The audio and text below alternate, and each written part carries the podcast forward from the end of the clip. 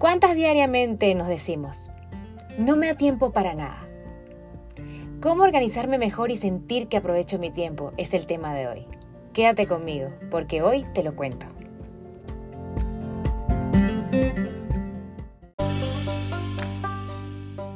Te cuento todo lo que tú y yo queremos saber. Venimos a crecer, venimos a amar, venimos a amarnos, venimos a ser feliz. Soy Gabriela Moreno y acompáñame en esta travesía.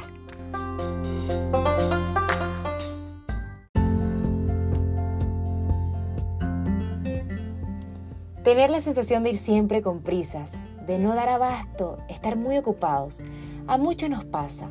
Hoy les voy a compartir algunos tips que nos pueden ayudar a organizar mejor nuestro tiempo.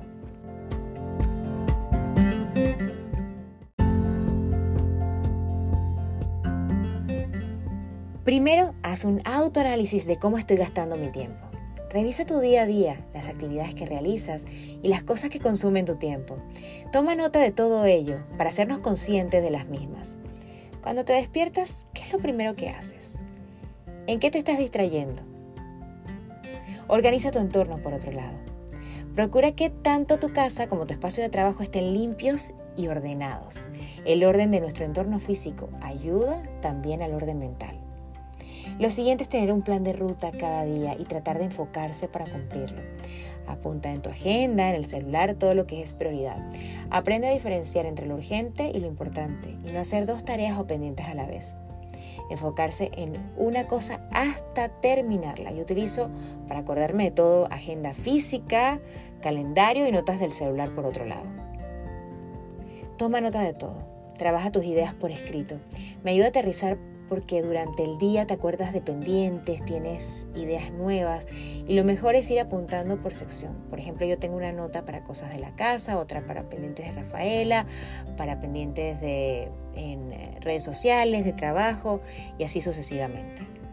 Cambia los tengo por quiero la forma que tenemos que contarnos a nosotros mismos las cosas determina cómo las vivimos emocionalmente. Si hay una palabra, pienso yo que quite energía, es esa de tengo. Si planifico mi día usando este imperativo, es probable que acabe agobiada y desmotivada.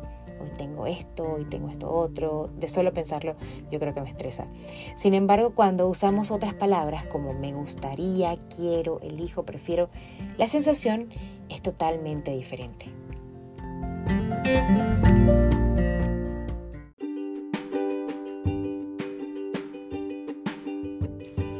Te comento algunas de las cosas que a mí me ahorran tiempo en mi día a día.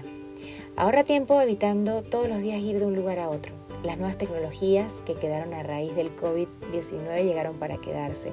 Hacer compras online, por ejemplo, que te las traigan a casa, desde el súper, la alimentación, lavandería, ropa, las reuniones por Zoom, por Skype.